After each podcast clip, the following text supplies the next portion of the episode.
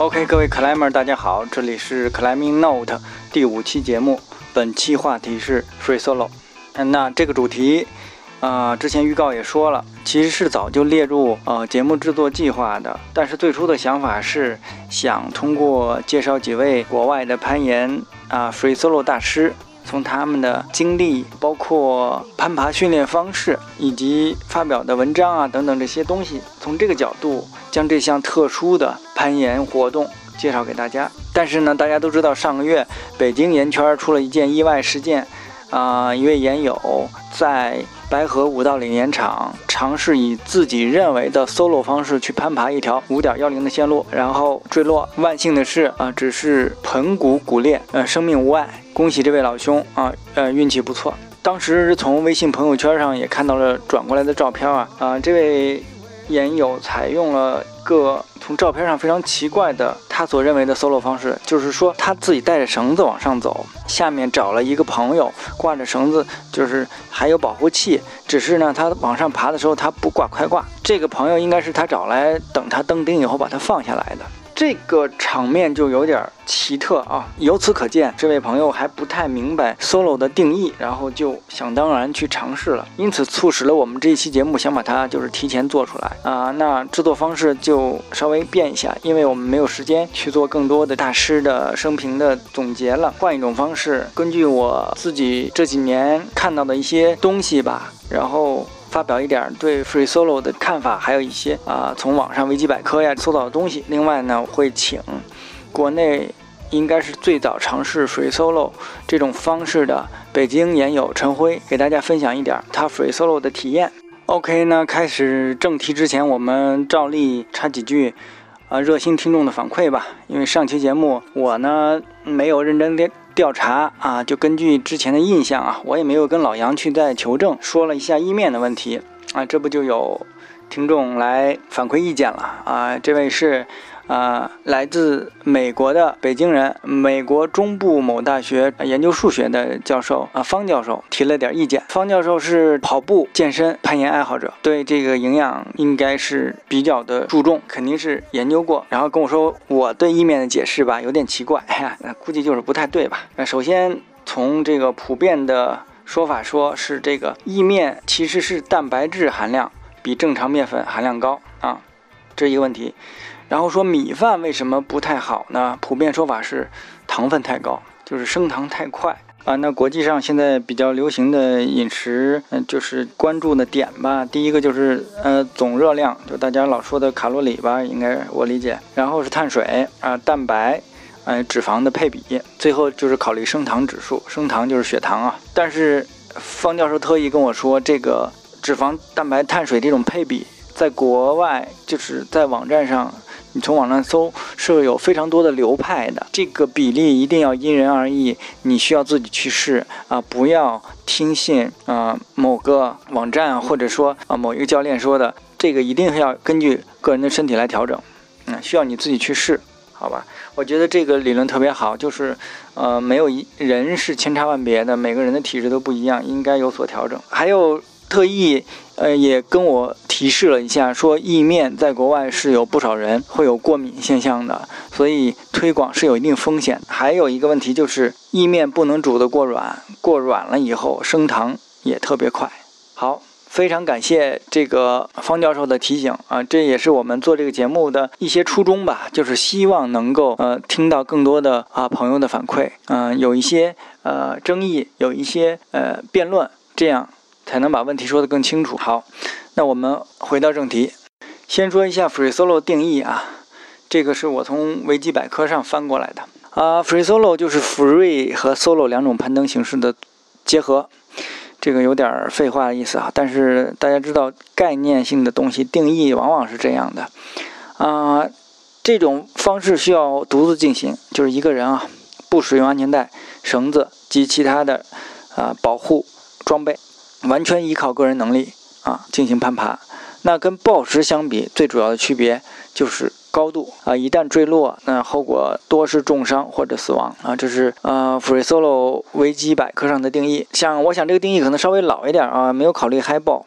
high 爆最近几年在国外，尤其是美国比较流行嗨爆的高度经常在十米，这个应应该也是一种 free solo 的形式。但是我想提示，这里就说到这儿就提示一下啊，大家看到视频上啊十米这样嗨爆高难度的嗨爆啊，爬得非常苦，完成了。视频里没拍的是高难度的嗨爆，大部分是通过。Head point 方式来完成。所谓 head point，就是你先从顶上挂一个绳，顶绳不管你任何方式挂绳，顶绳去试啊，不断的试，试熟了以后把绳撤掉，下面只有报时电，OK，开镐拿下啊，这是顶尖高手也在用的方式。刚才说了定义里面有 free 和 solo 两种，那这里就相对的说一下，呃，free 攀登就是自由攀登呢，会用用到动力绳，还有保护器啊这些保护的。装备、头盔、安全带这些东西，但这些装备只是来被动的保护你，万一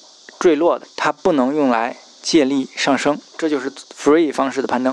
solo 就不用说了，solo 定义上字面的意思啊，大家查字典就是说一个人。那相对于 free solo 的话，还有一种攀登形式是 rope solo 啊。我上期呃预告的时候也说过，rope solo 是有严格呃一套的操作规程，就是你自己做保护，自己给自己做保护。呃，通常来说是在起步点处把绳尾固定，然后你带着绳子往上走，会用到自动制停的保护器啊。一般来说，龟龟，但是龟龟用龟龟去做 rope solo 的话，实际上是啊非常费劲的。呃，著名的国内大咖啊何老师在独攀华山的时候采用了。我忘了那个名字了啊，就是专用专门自己给自己做保护器保护的一个一个装备啊，那个保护器应该还是比较好用，应该说为何老师独攀华山立了功了。好，这是 rope solo。那我们接下来我们先聊一下国内的这个 free solo。大家知道国内的攀岩实际上本身发展的就比较晚。那 free solo 目前我知道的，呃，最早的就是我们这次请来，呃，采访的嘉宾陈辉，在2002年啊尝试 free solo 白河标志性线路纪念碑，这是一个两段的节组，啊，高度五十米，呃，这应该是一个呃里程碑式的吧，就是说我们国内也有了真正的 free solo 这种攀登形式。接着应该在第二年，呃，零三年。我对不起，我没有具体查啊，啊，杨硕啊，县长秋香 free solo 这个杨硕的著名的多段叫拇指峰线路，呃，应该是在呃一百米，大约一百米。后续就这项活动就沉寂了一段时间，直到头些年吧，climber 阿文啊，那个时候他还不是运动员啊，在阳朔啊 free solo 了白山的应该是著名的凤凰啊幺二的一条线路。目前国内 free solo 的难度最难应该是有有幺三的格突吧，应该也是阿文，好像啊 free solo 过一次。说一下对我了解的啊，国内呃这个圈内对 free solo 这种现象的看法。首先来说，呃，从官方还有从业者，就是俱乐部啊这些呃从业者的角度来说，那 free solo 肯定是一个应该被严格禁止的事情啊。原因其实也很简单，这个。我们的国情嘛，就是说一个地方如果因为攀岩出了事死了人的话，那这个地方攀岩就会被禁止啊啊啊！那那放在阳朔的话，你你把这个活动要是禁止了，那俱乐部饭碗不就被砸了吗？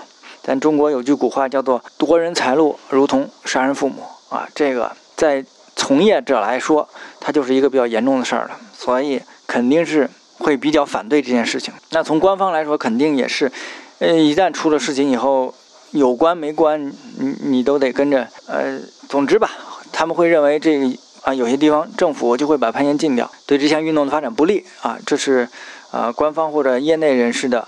啊，想法啊，从民间 climb 来说呢，我认为由于我们没有一个传统攀登再到运动攀登这样发展的历程，也就是我们之前上一期提到过一些有 run out 的现象啊，但是国内还没有这种现象，所以导致我们民间的 climb 对于挂片的距离都非常的敏感，更不要说对 free solo 这种现象，所以大部分来说看到这种事情，第一反应就是叫 no do no die 啊，还有呃。呃，很多的论点就是说，从事这个东西那就是不负责任啊，甭管是对自己对家人都不负责任。我自己的观点实际上就是，每个人最基本的应该做到对自己负责就好。如果你不加思索，没有认真的练习，没有认真的考虑，你就去尝试这种我们说 free solo 是高危中的高危活动啊，你不能出差错啊，掉了就是重伤或者死亡。这个你如果没有认真的考虑、认真的去准备，然后就去贸然从事这种活动的话，你就是一个不负责任的人啊，对自己都不负责。但是如果你深思熟虑了，你认真的总准备了，充分的考虑了，认真的练习了，然后你还是想从事这个东西，我个人表示赞成。因为攀登是多样化的，而我们应该对我们不能理解的东西表示我们的宽容。何况，其实攀攀岩是人的天性。我们每一个好动的孩子，从小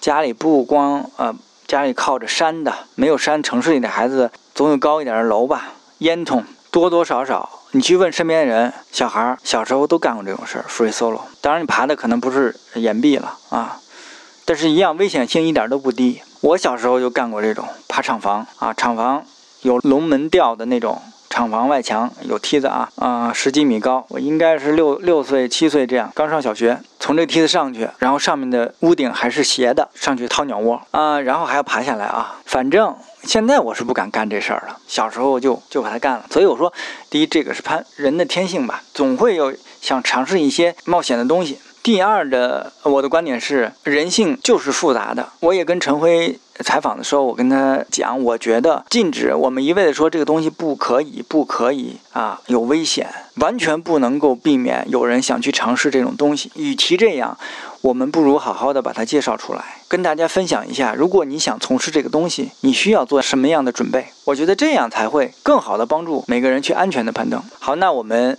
现在先来听。北京也有陈辉给大家分享一下他对 free solo 的一些看法啊，我是通过微信啊对他进行的采访啊，问了他几个问题啊啊，第一个是就是 free solo 纪念碑是如何开始的，第二呢是做了什么样的准备，第三就是为什么选这条线路，然后第四就是说对那些就是想想要尝试一下的年轻人有什么建议好，现在我们来呃听陈辉的录音。第一个问题受什么样的影响？我的 free solo 准确的说是从长距离报时开始的。我从九五年开始接触野外攀岩，经过五年的经验积累，在两千年前后开始尝试一些长距离报时。岩壁高度一般在五米到十米左右，路线都比较简单，难度在五点九以下，没有任何保护措施。虽然有一定风险，但这样的攀爬使我感受到专注所带来的快乐，所以开始喜欢这种攀登方式。第二个问题，free solo 纪念碑，可以说我第一次真正意义上的 free solo 是2002年5月4号攀爬白河纪念碑路线，岩壁的高度是50米，难度5.9。呃，零一年的时候曾经爬过这条路线，但零二年春季的时候再次攀爬时，感觉难度不是很大，所以想以 free solo 的方式来完成它。在五一之前我就开始进行准备。多次攀爬纪念碑这条路线，研究难点最佳的稳定动作，并且尝试在大冲坠保护方式下进行攀登，从技术上和心理上都做好了充分的准备，最后才完成 free solo 的愿望。第三个问题，为什么选择纪念碑？因为纪念碑是一个孤立的岩壁，非常漂亮。第一次看到它时就非常有攀登的欲望。经过几次攀爬之后，我想如果能够。完全特别专注的去爬这条路线，以 free solo 的方式来完成它，那会感到非常有意思。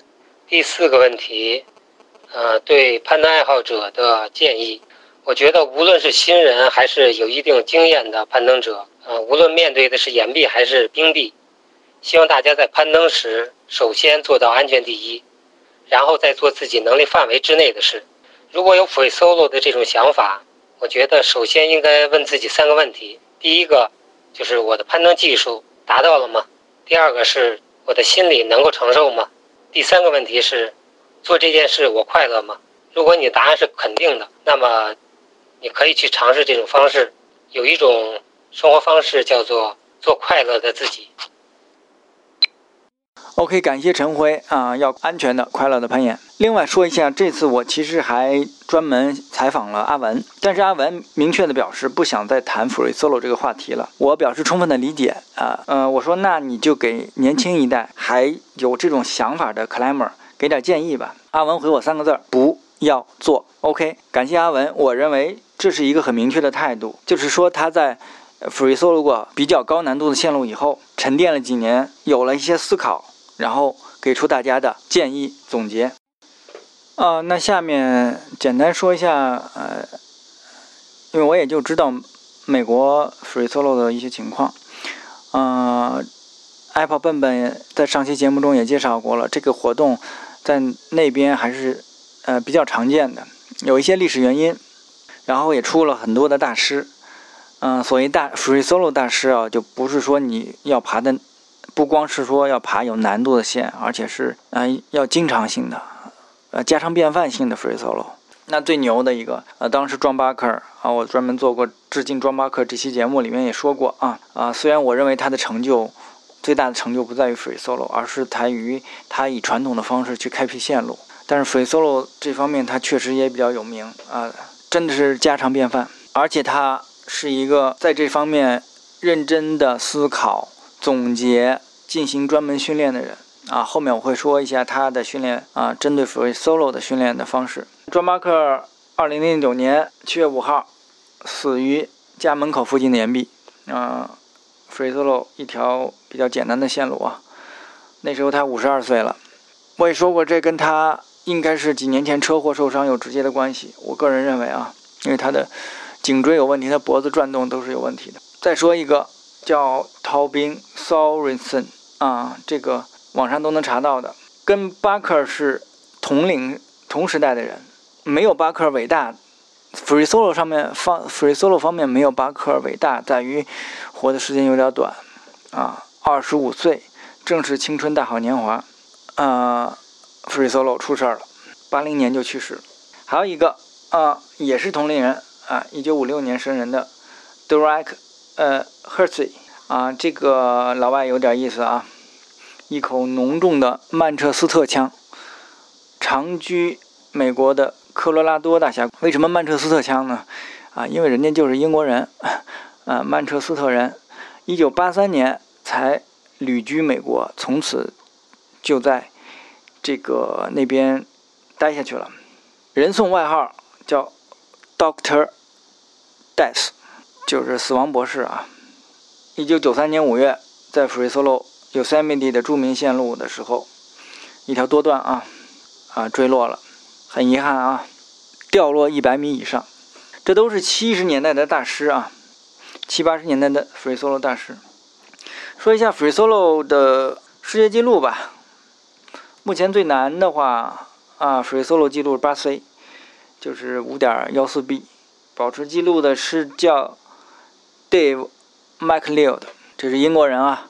大家如果稍微关注一下英国攀岩的话，就知道，呃，这个 Dave 是英国目前传统攀登啊最难线路的保持者啊，就是 E 十一，E 十一定级英式定级啊。我们有机会单说，在英国出现一个 free solo 的人是非常非常正常的。为什么呢？大家在网上搜一下英式定级，呃，从 E 六开始吧，看一下英国佬爬线路的方式。就知道为什么他们 free solo 线路一点都不奇怪的原因了。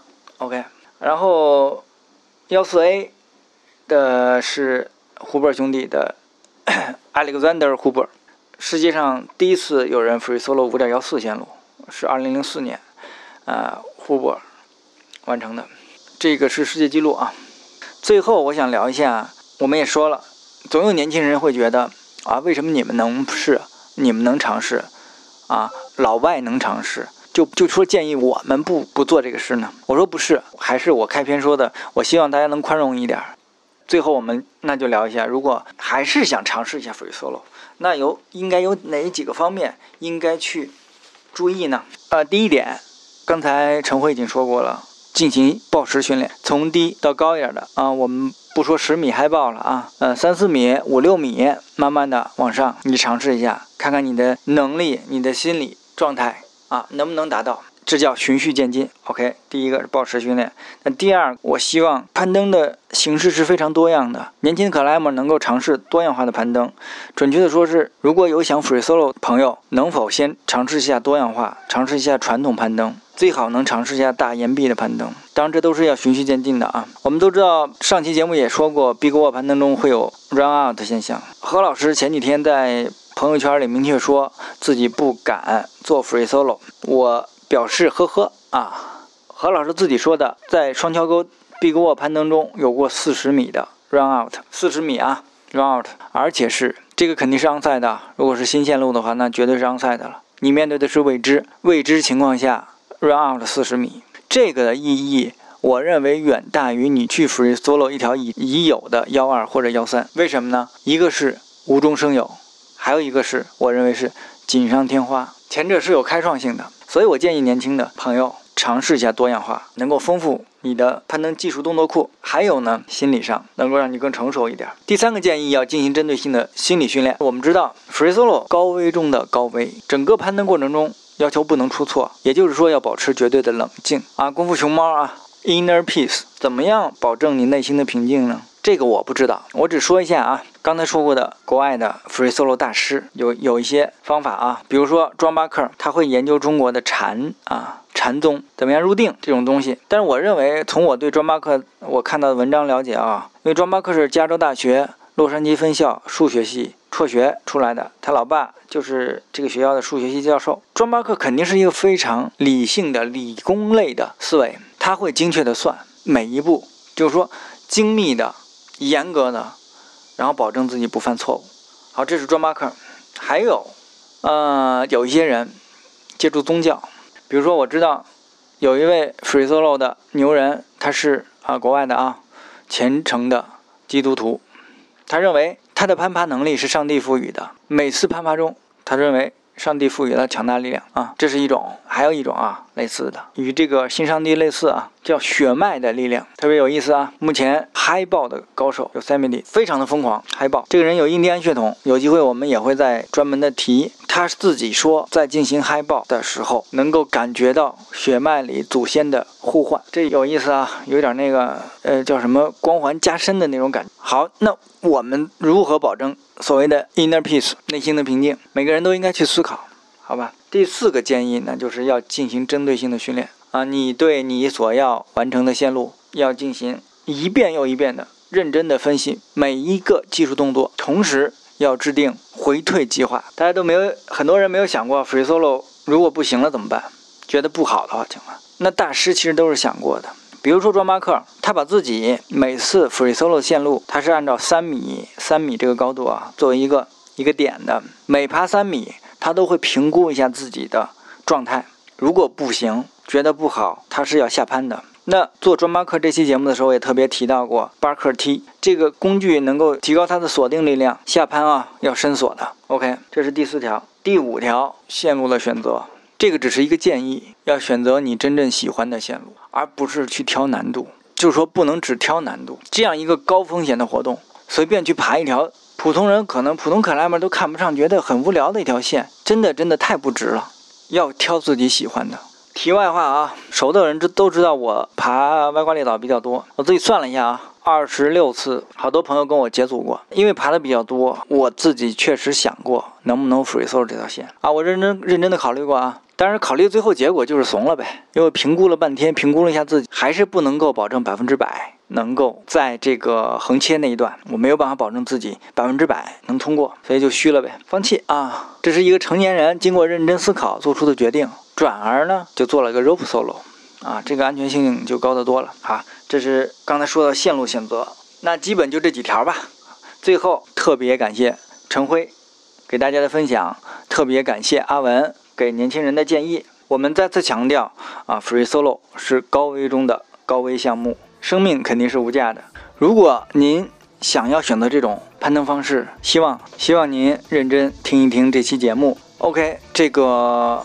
我们这期节目基本就到这儿，算是抛砖引玉，欢迎大家讨论，这也是我们节目的宗旨。微信公众号 Climbing Note，荔枝 FM Climbing Note，我个人和微博账号都是 Climber 老聂啊，老聂是中文，真心希望听到大家的意见啊。最后呢，做一个预告，下一期节目我们会聊一下西安攀岩。呃，上个周去西安出差了几天，有幸跟西安的岩友一起啊交流了一下，特别做了一期节目，介绍西安攀岩的发展，过去现在，希望大家收听。好，谢谢大家，我们下期再会。